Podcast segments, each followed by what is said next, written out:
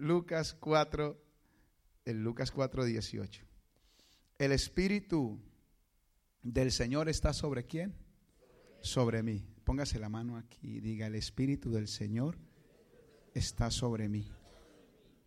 Por cuanto me ha ungido para dar buenas nuevas a los pobres y me ha enviado a sanar a los quebrantados de corazón y a pregonar libertad a los cautivos y vista a los ciegos, a poner libertad a los oprimidos y a predicar el año agradable del Señor.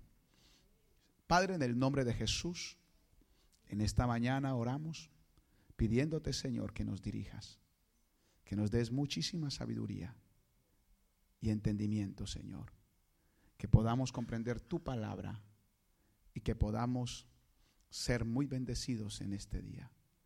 Ayúdanos a despejar muchas dudas. Ayúdanos a vencer muchos temores y a reconocer las fortalezas y el poder que tú nos has dado. En el nombre de Jesús, te damos gracias, Señor. Bueno, hay, hay un estudio que se llama la neuroespiritualidad. La neuroespiritualidad, ¿qué dice? Que el espíritu y la mente trabajan juntos. Que para que una persona sea espiritual, lo muestra por la forma de pensar. Una persona es espiritual cuando piensa bien, cuando alinea sus pensamientos al cielo y a la palabra. Todos los temores que tenemos vienen eh, como inicio por simplemente un deterioro de la humanidad y un alejamiento de la presencia de Dios. Dios es espíritu. Dios es espíritu. Y la vida real es espiritual. Pero el hombre se humanamente se ha ido alejando de lo espiritual y se alejó de lo espiritual y adoptó como un, como un estilo de vida la vida natural. Y cuando el hombre adopta la vida natural para poder vivir en este mundo, ya se salió de un diseño de Dios. Entonces ya vive en una vida de miedos, de temores, eh, ya comienza a entrar en un mundo de debilidad y de sufrimiento. Cuando tú lees Génesis, que significa comienzo o principio, Dice que todo estaba bien hasta que Adán y Eva eh, hicieron, desobedecieron a Dios y comieron del fruto prohibido. Sencillamente tuvieron una conversación con alguien que no debían conversar. Escucharon a alguien que no debían escuchar y tomaron el consejo de alguien que no debieran de tomar el consejo. Hay un dicho popular, dime con quién andas y te diré quién eres. El que anda en la miel algo se le pega. Si uno anda con gente espiritual, se vuelve espiritual. Y si uno anda con gente natural, carnal y endemoniada, es un demonio mismo. Porque los espíritus se transfieren. Eso se pega. Eso se pega. Y la escritura dice, las malas conversaciones corrompen las, las buenas costumbres. Porque una conversación es, es algo espiritual aunque uno lo ve como algo sencillo, pero toda conversación que uno tiene o te, empuja hacia adelante o te echa para atrás. O te pone a soñar o te pone a perder. Y dice la Biblia que después de que Adán y Eva, eh, ellos tuvieron esa osadía de desobedecer a Dios y obedecer la mentira más que la verdad, dice que se dieron cuenta que estaban desnudos. Y cuando Adán se da cuenta que estaba desnudo, dice que él se escondió detrás de una roca. Se escondió porque tuvo miedo. El miedo no se conocía, ni tampoco el temor. El miedo es producto de una desobediencia a Dios. Cuando el hombre es obediente a Dios, y entre más se alinea con la escritura, más seguro va a ser. Y sus determinaciones van a estar firmes y fuertes. Porque sabe que las cosas las está haciendo bien. Y cuando Dios se le aparece, entra al huerto y dice, Adán, ¿dónde estás, Adán? Adán no respondía. A lo último respondió y dice, no, estoy por aquí escondido. ¿Y qué estás haciendo allá, Adán? No, es que tuve miedo de ti. Tengo miedo. Usted sabe qué es lo que le impide a uno sobresalir o ser una persona de verdad, eh, tanto espiritual, emprendedora, innovadora, conquistadora, es el miedo. Y la iglesia como tal tiene que enfrentar los miedos. Tenemos que enfrentar los miedos. ¿Qué dice el miedo? El miedo, escúcheme, ¿qué, ¿cómo interpretamos los miedos? El miedo es sencillamente es una reacción que uno tiene a algo que debe de hacer y no lo hace. ¿Cómo así? Sí. El miedo te puede estar, te está diciendo, hazlo. Es algo nuevo. Es algo que tú vas a, conocer nuevo. Algo que tú tienes que explorar. Algo que tú tienes, a lo que tú tienes que atreverte, pero tienes miedo, por eso tienes, el, el corazoncito le hace así, se le acelera un poquito más. Sí. ¿Por qué?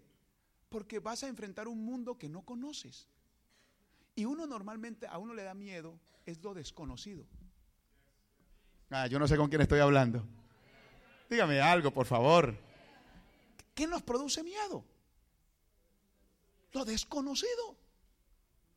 La persona que un día nunca montó en avión, cuando le dijeron, hay que volar.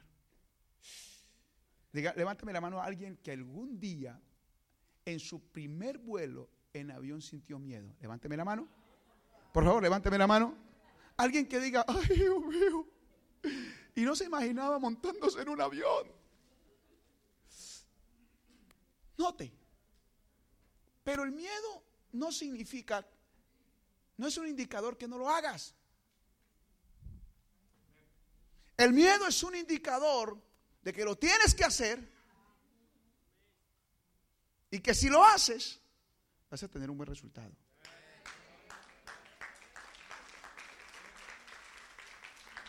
Los miedos me están diciendo, atrévete, hazlo, conócelo, para que lo disfrutes. ¿Cuántos saben nadar aquí? Levánteme la mano a los que no saben nadar. Le tengo la respuesta. ¿Por qué nunca usted aprendió a nadar? ¿Y miedo por qué? ¿Miedo a qué? A ver, a ver. Miedo. ¿Usted por qué no aprendió a nadar? ¿Por qué no sabe nadar? Usted tiene miedo. ¿Por qué? A ver, alguien que me diga algo, ¿por qué nunca aprendió a nadar? Por, ¿Pero qué le produce miedo?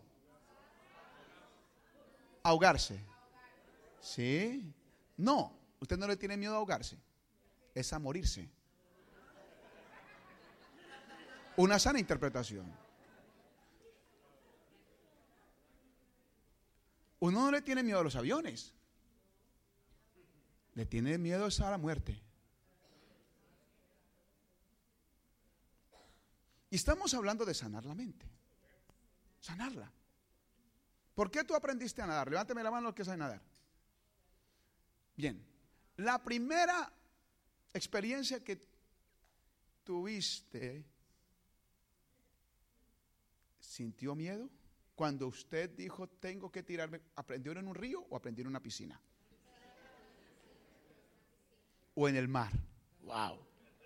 Todas las historias que nosotros escuchamos de gente muerta ahogada.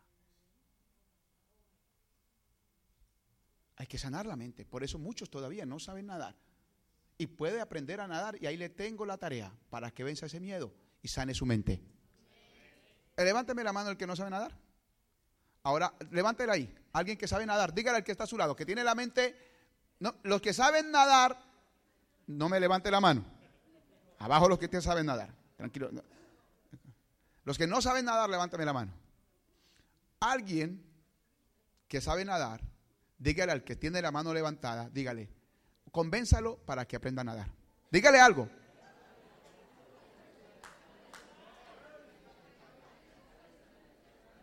Escuche. Escuche. Para yo hacer algo que me, que me estoy arriesgando, yo tengo que primeramente saber los beneficios. Le estoy diciendo, convénzalo por qué debe de aprender a nadar. Y muéstrele los beneficios. Y todo lo que va a disfrutar y lo bueno que va a sacar si aprende a nadar.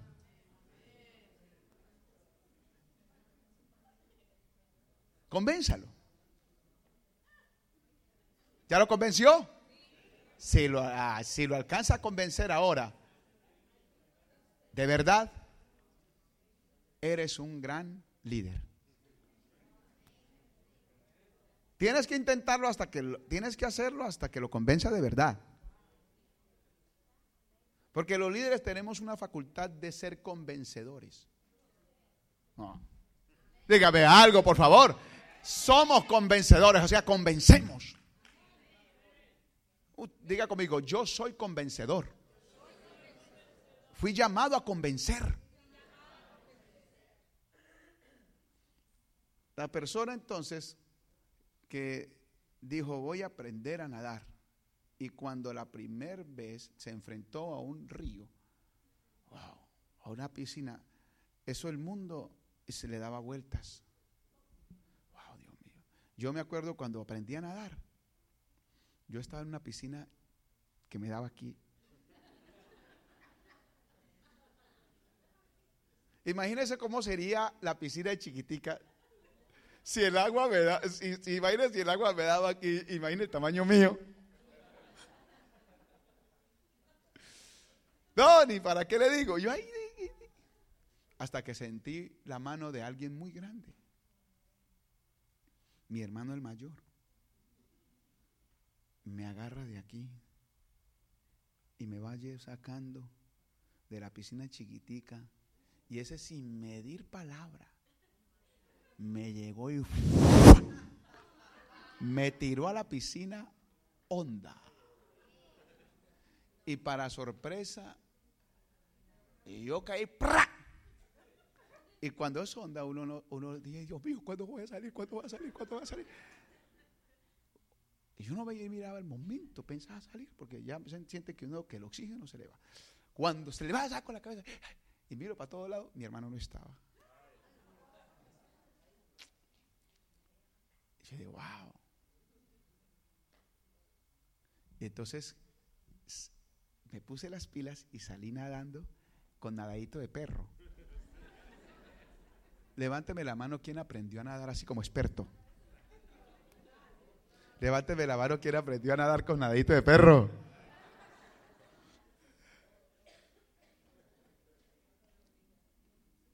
El que se lanzó al agua aunque tuvo miedo, se dio cuenta que valió la pena.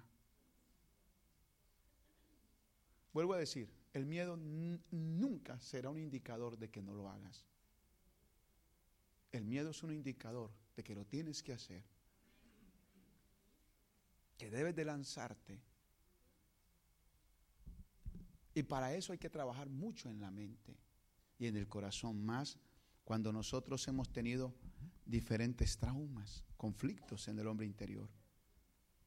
La vida está ligada a la mente y al corazón. Vida, cuando se habla de vida, ¿a qué se refiere? La vida se le puede llamar al músculo que está bombeando de seguido 24 horas al día. A ese músculo que se le llama corazón se le conoce como vida. Por eso cuando el corazón se detiene, se conoce que la persona murió. Pero el corazón también se le conoce como mente. Y por eso en la mente está la vida. Y cuando Dios va a hacer un cambio en uno, y lo, y lo quiere llevar a un nivel diferente, a una conversión genuina, lo que le trabaja es la mente. Por eso Jesús casi, escuche, Jesús casi no hablaba del pecado. Él nunca, él casi no atacaba ni a los borrachos. Aún Jesús dijo, primero suben los borrachos al cielo y las prostitutas que los sacerdotes. ¿Que por qué? Porque de nada servía a Jesús decirle borracho, sinvergüenza, vagabundo, perro, degenerado, te vais para el infierno. No sirves para nada. Eso Jesús sabía que eso no le iba a servir al borracho o al alcohólico para sacarlo de ese, de ese encierro en que estaba. Más bien lo que hizo fue que le dio estimulación espiritual y los animó a acercarse al Padre. Y Jesús dijo, yo vine a buscar, yo vine a buscar lo que se ha perdido. El enfermo es el que tiene necesidad de un médico. Y yo vengo como médico para sanar tu enfermedad. Jesús vino a buscar y a salvar lo que se había perdido. ¿Por qué? Porque cada palabra que sale de nuestra boca estimula o destruye. Son estimulaciones, por eso el ejercicio que uno debe de hacer para ganar a alguien y conducirlo por el buen camino es usar las buenas palabras. Palabras que curan, palabras sanadoras. Por eso eso se le llama sanar la mente. Sanar la mente es sanar la forma de pensar. Es sanar el corazón y sanar el corazón y sanar la mente es sanar la vida. Toda vida o estilo de vida que llevamos que nos causó dolor y sufrimiento, todo eso puede ser reemplazado por nuevos estilos de vida, por tener nuevos, nuevas formas de pensar. Por eso, ¿a quién se le llama una persona carnal? A la persona que está sujeto a un mundo natural, a alguien que está sujeto a sus limitaciones humanas, a las personas que tienen unas costumbres y en esas costumbres han vivido siempre. En las costumbres, a eso se le llama mundo. Al que ha vivido siempre en sus mismas costumbres, ha sido un círculo vicioso que de ahí siempre ha estado encerrado en pornografía, alcohol. Es un mundo, una vida repetitiva, costumbre, eso se le llama costumbre, lo que se hace repetida, repetida, repetida ¿qué? exacto, repetidamente. Eso se le, se le llama mundo, vivir en un círculo. Cuando llega Jesús a nuestra vida, Jesús dice, yo te quiero sacar de ese círculo, de ese mundo quiero cambiar tu vida. Y cuando habla de cambiar tu vida, habla de cambiar la forma de pensar. Porque al cambiar la forma de pensar, cambia la forma de ser. Yo le puedo decir al hijo, tú eres rebelde. Si yo lo veo rebelde, y le digo a un, digo un hijo, rebelde, desobediente, eh, bueno para nada, usted nunca hace caso, eso no lo sana. Eso lo hunde más. Eso lo destruye más. Si yo le digo a mi esposa es que usted no hace caso, que usted vea que usted si es rebelde, usted es la diabla, la demonia, es que usted desde que me casé contigo mi vida se dañó.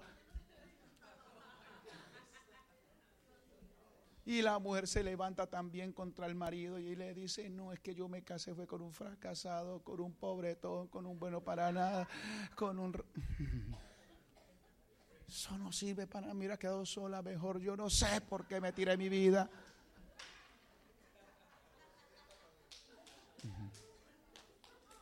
Eso no le va a cambiar al marido, ni le va a cambiar a la mujer. Pero si usted dice, quiero cambiarla, puede cambiarla. Yo tengo lo que quiero y trabajo en lo que quiero. Y lo que amo, si lo valoro, si lo amo como con toda la fuerza que de amarlo, lo voy a tener y nunca lo perderé.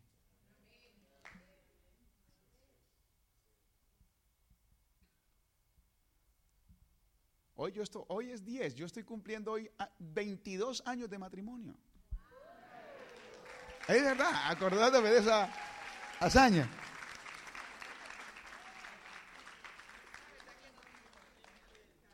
Tengo una sola esposa, tengo un solo hijo. Y de verdad le digo sinceramente, siento que eh, cada día más siento que estoy más enamorado y que estoy en luna de miel. Yo, mi esposa me escribe, aquí está el, la conversación, ella me dice, te amo. aunque he, sido esto, he sido esto, ella lo dice. Yo por dentro, yo, yo, y, yo, y yo por dentro digo, bueno, eh, sí es verdad, pero tú eres la mejor. Digo, tú eres la mejor, tú eres maravillosa. Sabe que uno puede tener lo que quiere tener, especialmente en las relaciones. Si nosotros sanamos la mente, la forma de pensar, la forma de hablar, vamos a sanar la relación, la familia. Y sanando ese muchachito, sanando a esa muchachita, sanando a ese esposo, sanando a esa esposa, a esa madrecita, Crea lo que sanamos la iglesia. Y, no es un tiempo para uno volverse nostálgico y, simplemente uno llorar un momento, sino llore y cambiemos. Porque podemos cambiar, más cuando hemos sufrido, cuando nos han hecho o nos han dado motivos por el cual odiar. Yo te aseguro que si comenzamos a buscar motivos por el cual odiar a alguien, los vamos a encontrar.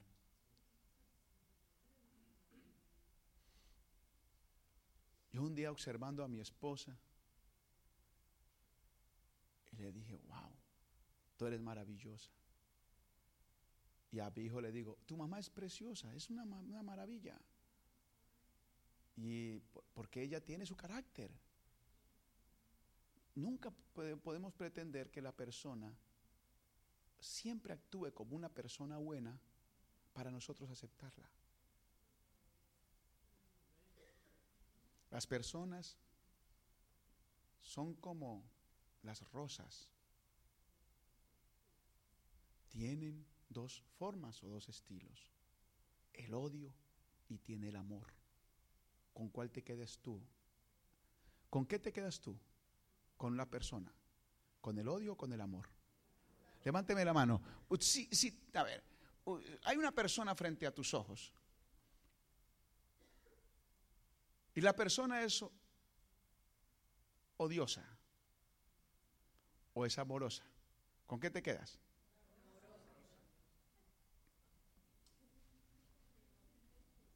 Sanar la mente. Quédate con las dos. Escúcheme esto, por favor. Porque en la persona, en la persona están dos mundos. Está la espiritualidad y la carnalidad. Y todos batallamos con ser más espirituales, queremos ser más espirituales y queremos ser mejores, es porque reconocemos todavía que hay una naturaleza humana y natural que está dentro de nosotros que nos indica que somos humanos. Yo aprendí a amar a mi esposa, escúcheme, a la persona eh, regañona y a la persona cariñosa, a la que pelea y a la que ama. Porque nunca podré tener solamente en mi casa una persona amorosa le estoy interpretando lo que es la vida. Tú tienes a dos personas, escuchen. Si te dan a escoger, dice, bueno, aquí hay una rosa.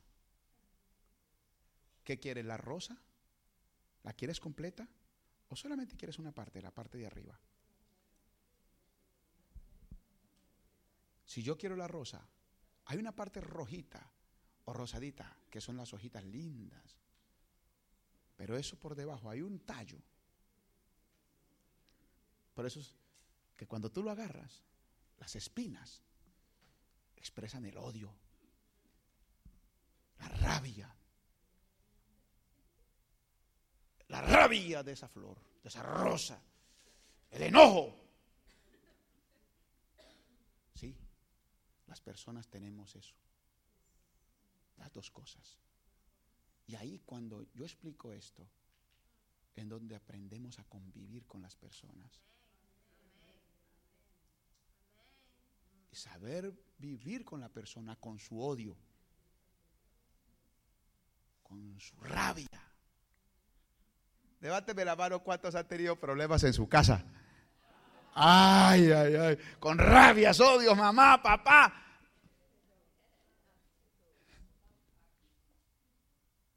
Ese niño que va creciendo y el papá cayó en drogas. O la niña que crece y el papá está en drogas. Y cuando ve al papá borracho y drogado, ¿qué siente la niña? Amor, rabia. Y tiene, tiene toda autoridad para sentir rabia, sentir odio. Y va y le dice al papá, te odio. Viejo asqueroso, te odio. Me, das, me da pena de ti. Y de verdad. Es una realidad. Tiene derecho a sentir rabia. A sentir odio. Pero dentro de ella hay otra parte que dice, el odio que siento es porque quisiera tenerte a mi lado. lo que yo siento es impotencia. Y la rabia que expreso es por la impotencia que tengo de que yo querer ver a mi papá, un, haber crecido con un papá sano que me hubiera abrazado, que hubiera dormido conmigo, que me hubiera cobijado en las noches, que hubiera estado conmigo en la mesa tomándose cualquier leche, unos cereales, pero te odio porque nunca me has dado eso y quisiera tenerte, papá. Yo quisiera que estés conmigo, aquí conmigo en la casa.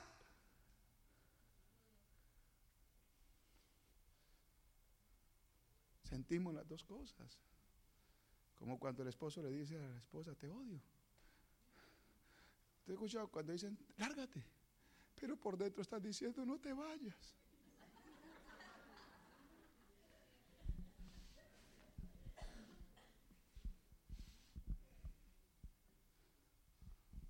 no te quiero volver a ver jamás. Pero otra parte de la persona está diciendo, no, no, no, no puede ser. No, no, no, no. no. Sé que cuando alguien te diga a ti no te quiero volver a ver, no le creas de seguro, no le creas.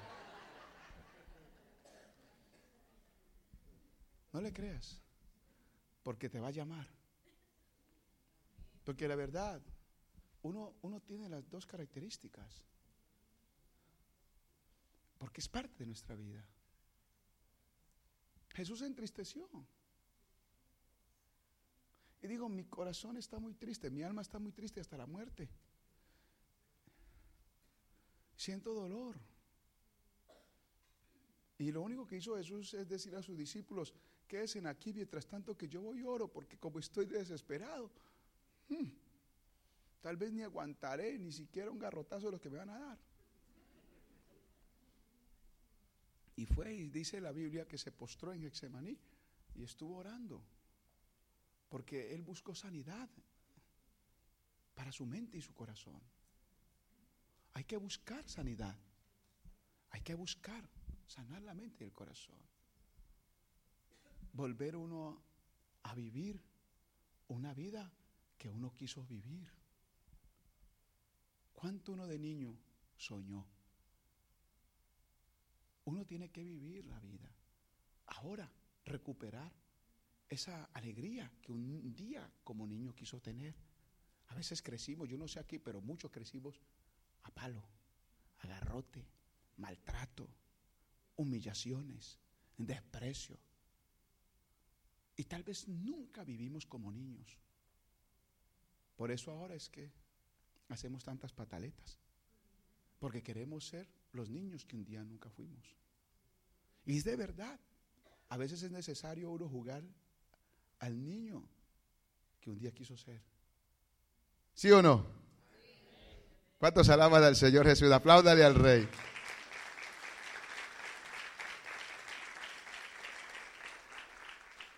Cuando yo comienzo a sanar mi mente y mis pensamientos, ¿qué estoy haciendo? Estoy reparando para poder existir o vivir mejor. Reparar. ¿Qué es lo único que se repara? Lo algo que esté dañado. Puede uno atreverse, puede uno atreverse a confrontarse consigo mismo. Yo un día me paré en el espejo, porque como yo, yo, yo crecí en un estilo todo raro, mi papá aunque era predicador, mi papá tenía, eh, cuando yo tenía dos años y medio, mi mamá se fue de la casa. Mi papá se quedó con, en esa época éramos 12, yo era el último. Crecimos 14 y se murieron tres pequeñitos, o sea, íbamos a ser 17 para la gloria de Dios y la extensión de su reino.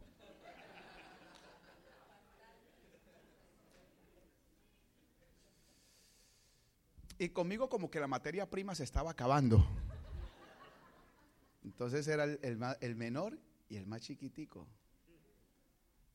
Y, y al que más bullying le hacían. Eh, yo soy un milagro de Dios. Entonces cuando vive, se burlaban de mis manitos, mis manitos eran más torcidas, mis pies eran más torcidos, mis labios eran gruesísimos y negros, yo era cabezón, cachetón, barrigón. Eso, yo, eh, de verdad, eh, tenía muchos traumas. Ya cuando eh, tenía, me decían de todo, de todo me decían. Me decían boquesapo, me decían alicate, me decían, así me decían, por los pies. La, vecindad pagaba para que yo corriera, porque me daban dos pesos para que yo corriera, porque con mis piernas bien abiertas, eso los divertía a ellos. Entonces me pagaban para que yo corriera. Y yo crecí en ese ambiente de tal forma que yo ya no quería ni caminar, ya me di cuenta cuál era el problema cuando ya uno está más grande, que tiene uso de razón, ya me di cuenta que tenía un problema en las piernas, que mis piernas eran, mis, mis huesos eran torcidos, mis manos más pequeñas, y cuando me miraba al espejo tenía los labios gruesísimos y yo me miraba así como todo raro. O sea, porque eso es lo que decían. Entonces a uno, de verdad, uno, uno a veces se la cree, porque a veces le, lo han, le han alimentado a uno una, sensación de debilidad. Y en esas debilidades o es que uno piensa. Y eso es lo que hay que sanar. Porque nos dijeron tantas cosas que nosotros las, las creemos como verdades. Y después caminamos según lo que escuchamos. Pensamos como escuchamos. Y vivimos como pensamos. Porque hay algo que se llama el consciente, el inconsciente y el subconsciente. Todo queda registrado en la mente. Aunque uno fue niño, llega a la edad de adulto y uno crece con una cantidad de debilidades que uno, eh, si observa su comportamiento, se da cuenta que es producto de todo lo que su inconsciente y subconsciente registró. Y que hoy está, está viviendo es simplemente en puras cosas del ayer que le marcaron la vida. Y entonces yo ya, yo ya para decir que iba a decirle a una muchacha que, que, me, que, yo, ay, tan linda tú, no, a mí me da pena. No, yo decía, ay, no, y ahora cómo, le, cómo voy a salir yo con una muchacha. Ahora me yo y ahora me doy cuenta, dije, ay, pero yo tan bonito que soy. Ahora me doy cuenta que estoy pasado. Y entonces yo me miraba al espejo y yo me veía cosas, como cosas raras. Y de verdad comencé a orar por una reparación de mi vida. Y yo me desafié a vencer mis miedos y mis temores, a confrontarlos. Y me encerré a orar, a buscar la presencia de Dios. Él es la fuente.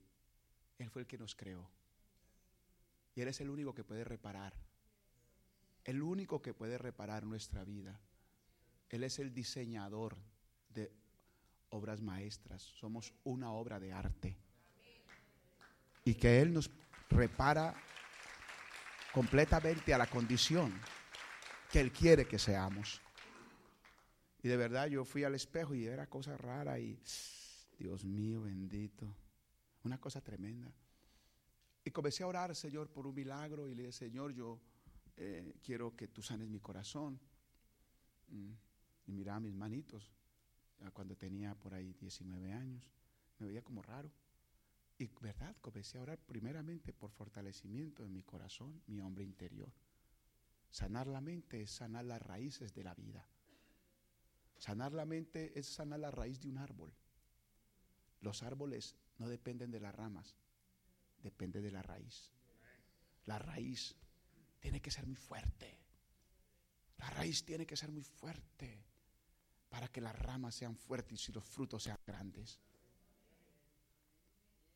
Todo lo que come la gente es los frutos. Los disfrutan. Pero ¿quién los produjo? La raíz. Todos podemos sanar la raíz. Tú puedes sanar tus raíces. Si tú quieres, tu raíz podrá ser sanado y ser reparado todo el daño que un día existió en ti. Y después de que ya, me, ya entendí y le dije, Señor, gracias por mis manitos, gracias por mis manos, gracias por mis pies, gracias Señor por mis cachetes, gracias Padre por estos labios rojos. Pero yo les cuento que mis labios eran como los zapatos míos, eran negros. Y hay que creer en el poder de Cristo. Porque yo sí le dije, Señor, enderezame las piernas, enderezame los pies, alárgame las manos, enderezame las manos. Y Señor, te pido que me quites esos labios negros y dame labios rojos como una fresa. Para el que cree todo es posible. ¿Sabe? Yo me doy cuenta, yo le digo a mi esposa, mire, mire mis labios rojos y, me echó labial. Los rojos. wow, Dios hace milagros cuando la mente se sana. Porque cuando la mente es sana, el corazón se sana y tu alma se sana, ya tenemos confianza. Ya tenemos fe. Y la fe es interior. La fe es primero por dentro. La fe nace en tu corazón, en tu seguridad y en tu confianza.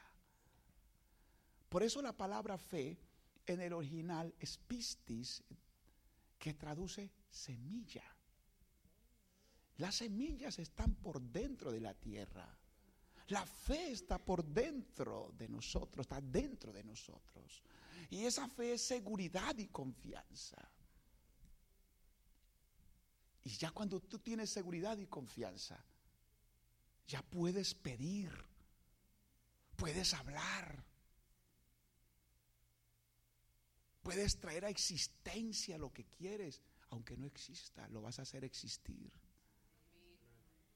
Satanás quiere mantenernos a nosotros en una debilidad interior, una debilidad de la mente, que pensemos como gente esclava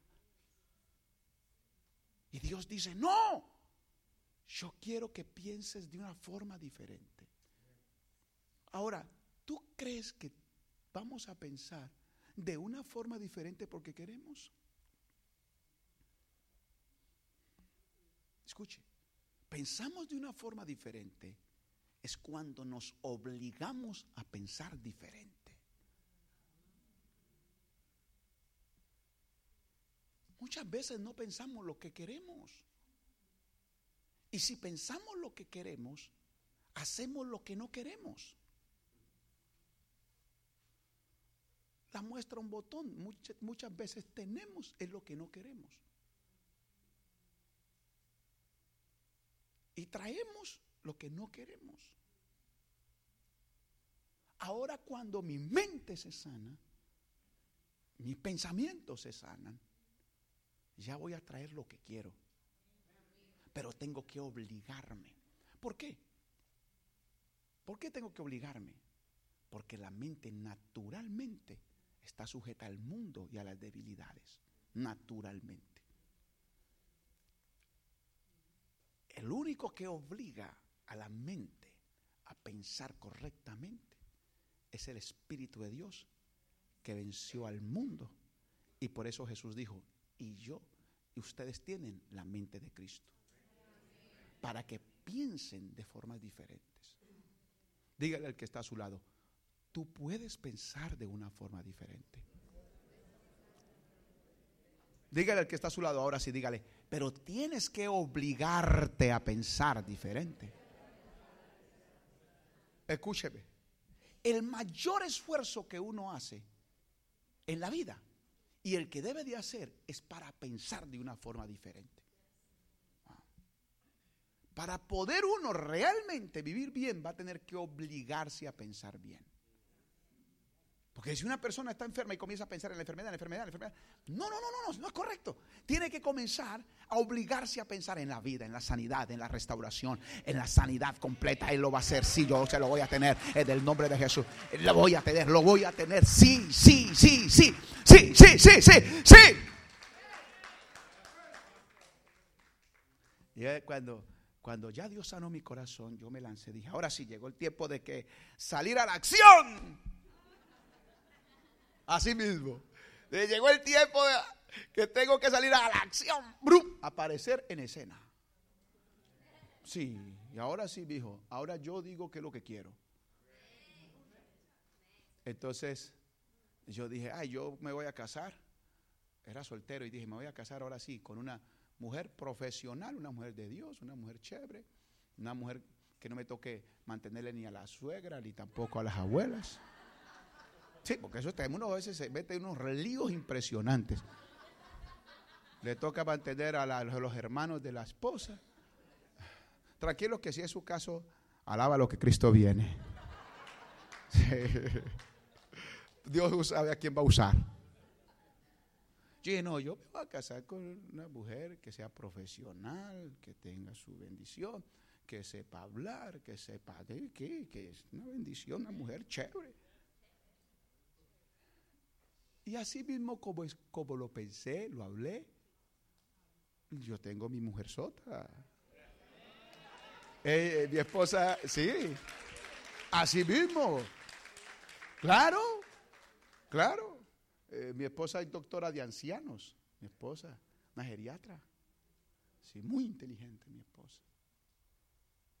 Y bien bonita. Porque cuando uno sana la mente, los ojos se le abren. Y ya comienza a ver la vida en distintos colores. Cuando uno tiene la mente enferma, solo ve el mundo color oscuro. Solo ve oscuridad, ve muros, ve paredes, ve imposibles. Oh, pero cuando sanan la mente y el corazón, el universo se te abre y dice, esto es tuyo. Oh, sí. Concíbelo bien en tu mente y en tu corazón. Míralo bien, porque eso te pertenece.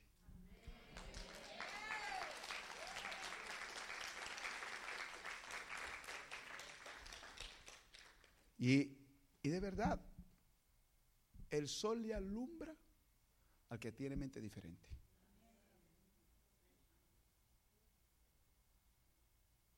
La persona que no tiene, que tiene una mente esclava, nunca ve sol. Se levantan de mal humor. No ven el sol, son la oscuridad. Pasa el día y no se dio cuenta que, que existió. ¿Sí? Terminan en el día y no saben si, si hubo sol o llovió. Están alejados de la verdad. Y cuando uno sana la mente, uno disfruta todos los espacios. Disfruta a las personas. Ama a la iglesia. Sirve a Dios con amor. se da cuenta que la vida solamente es un rato.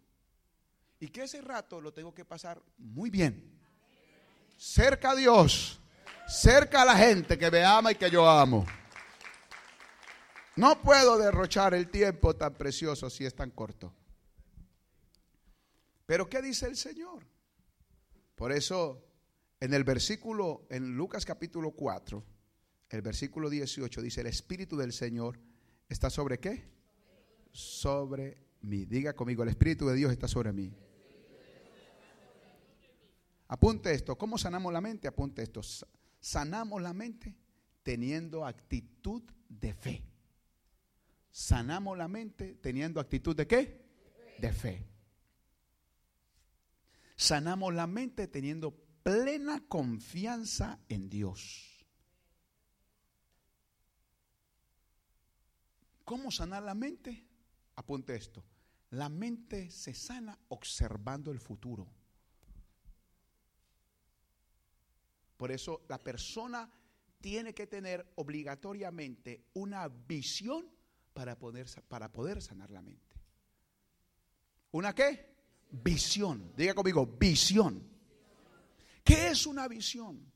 Las visiones son imágenes y retratos que vienen a nuestra mente, que vienen a nuestro corazón, cosas que, que no, no todavía no las tiene uno en la mano, pero le llegan a la mente y le llegan al corazón en forma de fotografías. Eso es una visión. Y cuando le llegan a la mente y al corazón esas fotos, esas fotografías, esos retratos, ya va uno a conquistar esa visión. Lo que vio lo hará verdad y lo hará, realidad. Conquistar el, futuro será el consuelo para tu pasado. ¿Cómo es que yo me voy a consolar? ¿Cómo tú te puedes consolar? Conquistando el futuro. Ah, pero es que ya perdí el pasado. Ahora, ¿cuál es tu consuelo? Conquista el futuro. Si perdiste el ayer, en el ayer, ahora tu consuelo será que tu mañana sea una mañana de ganancias, de risa, de gozo. El consuelo tuyo será la recuperación, tu crecimiento. Claro, porque si yo me observo, miro hacia atrás, pero cuando me siento en un buen sillón en la casa, un mueble bien bueno, frente a un televisor grande, con, una, con, una, con unas crispetas o, un pescadito, alas de pollo, una salsa y un televisor grande y una esposa al lado, hijitos al lado, o las personas que uno más quiere. Tú dices, wow, wow, mi consuelo es que he conquistado. Mi consuelo es que mi futuro ha sido mejor que mi pasado. Si le va a aplaudir, apláudale. Ese es el consuelo. Si tu futuro es mejor que tu pasado, baby, el pasado no, tuvo poder, solamente fue una experiencia la que, tenías que vivir. Los hombres fuertes se hacen atravesando largos caminos y aún pasando por el desierto. Y por eso el, este año que estamos comenzando tiene que ser un año de sanidad. Que vivamos una vida de sanidad y de liberación en la mente y en el corazón. Que nuestra mente esté sujeta plenamente a Cristo por eso hay que hacer declaraciones de la palabra, declaraciones de la mañana y la noche. Declarar la palabra de Dios, declarar la palabra en la mañana y en la noche. Tomar textos bíblicos para sanar la mente. Porque tener la palabra es tener la mente de Cristo. Y es será es la herramienta que Dios nos da para, eh, nos ha dado para sanar la mente y el corazón. Apunte eso. Apunte esto. Para sanar la mente hay que aprovechar las oportunidades que Dios nos da para restituirnos y restituir. Usted sabe que reparar. si yo usted, yo digo, ah, bueno, yo hice algo que no estaba correcto y dañé de cierta forma a alguien de mi casa. Yo mismo me dañé. Entonces voy a restituirme yo mismo. Voy a restituirme. El daño que yo mismo me hice, lo voy a restituir. Y me hice el mal, ahora me voy a hacer el bien yo mismo. Ahora ya que me estoy haciendo, yo mismo me estoy haciendo el bien. Yo mismo. Estoy trabajando para yo mismo. Para mí mismo.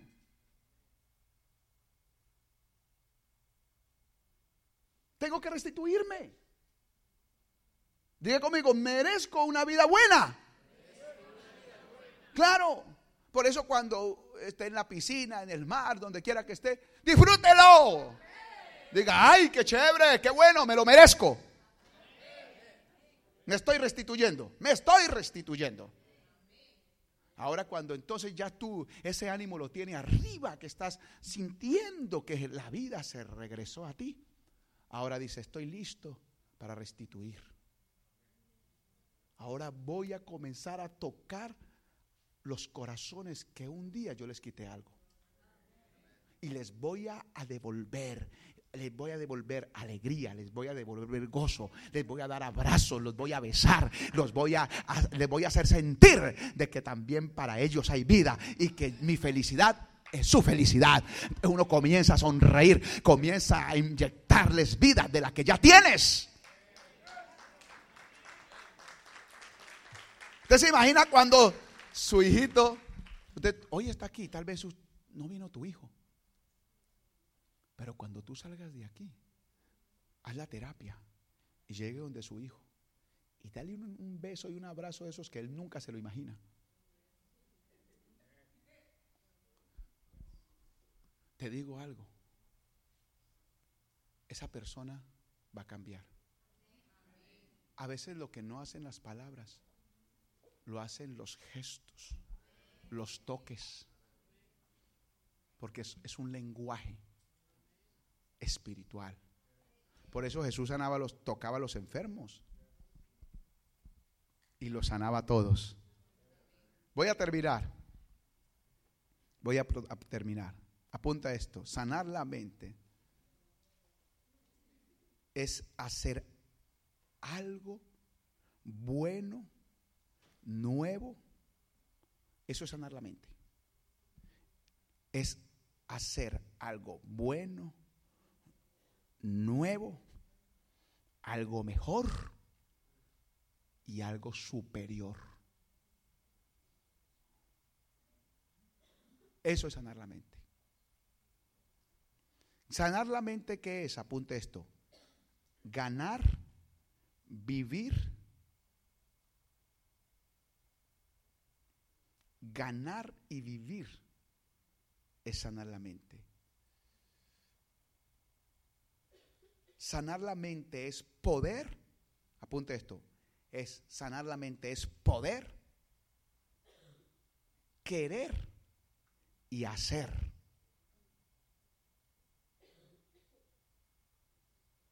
¿Cómo es que la cosa? Dígalo conmigo. Poder. ¿Cuántos creen que pueden? El que puede, puede.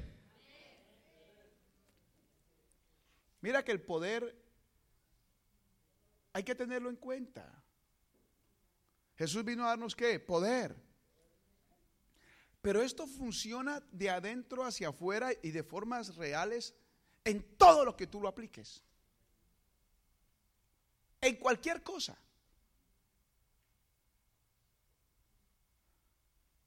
Estábamos eh, en, la, en, la, iglesia, se construyó, cuando estábamos construyendo el edificio, el lugar, los trabajadores dejaron una roca, te lo digo, inmensísima, porque no la podían romper, porque eh, le, daban le daban con una porra y no podían.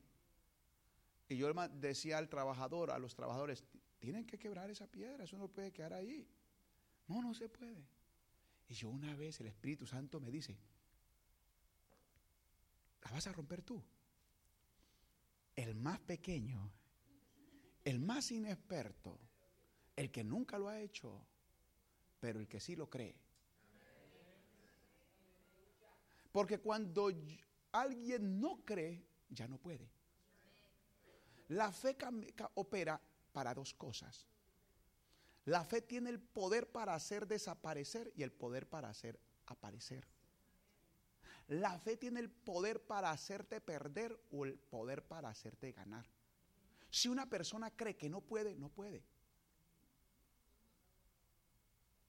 Pero si una persona cree que puede, todo es posible para el que cree.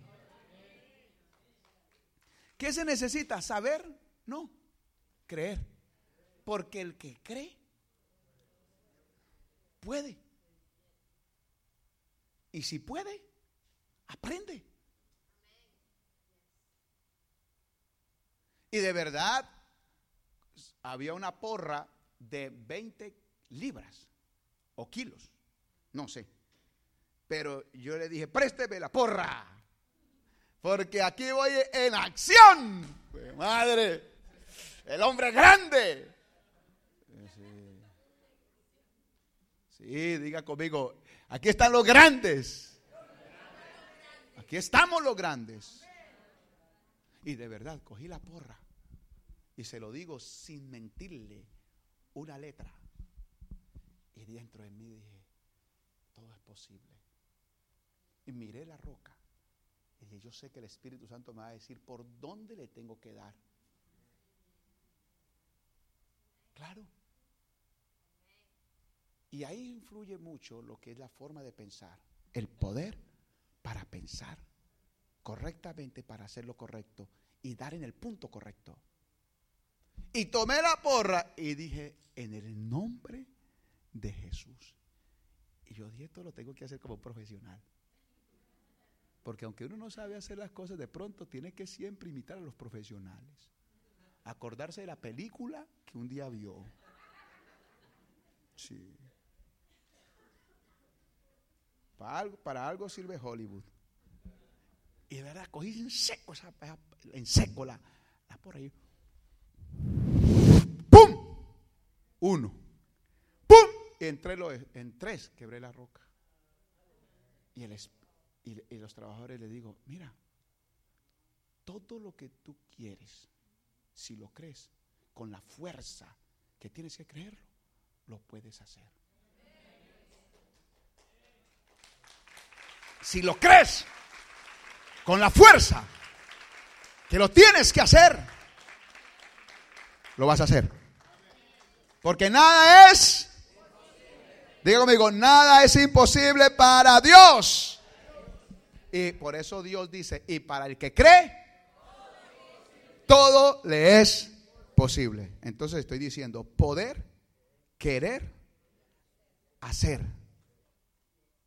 Y todo esto depende de Dios pero también de tu fuerza mental,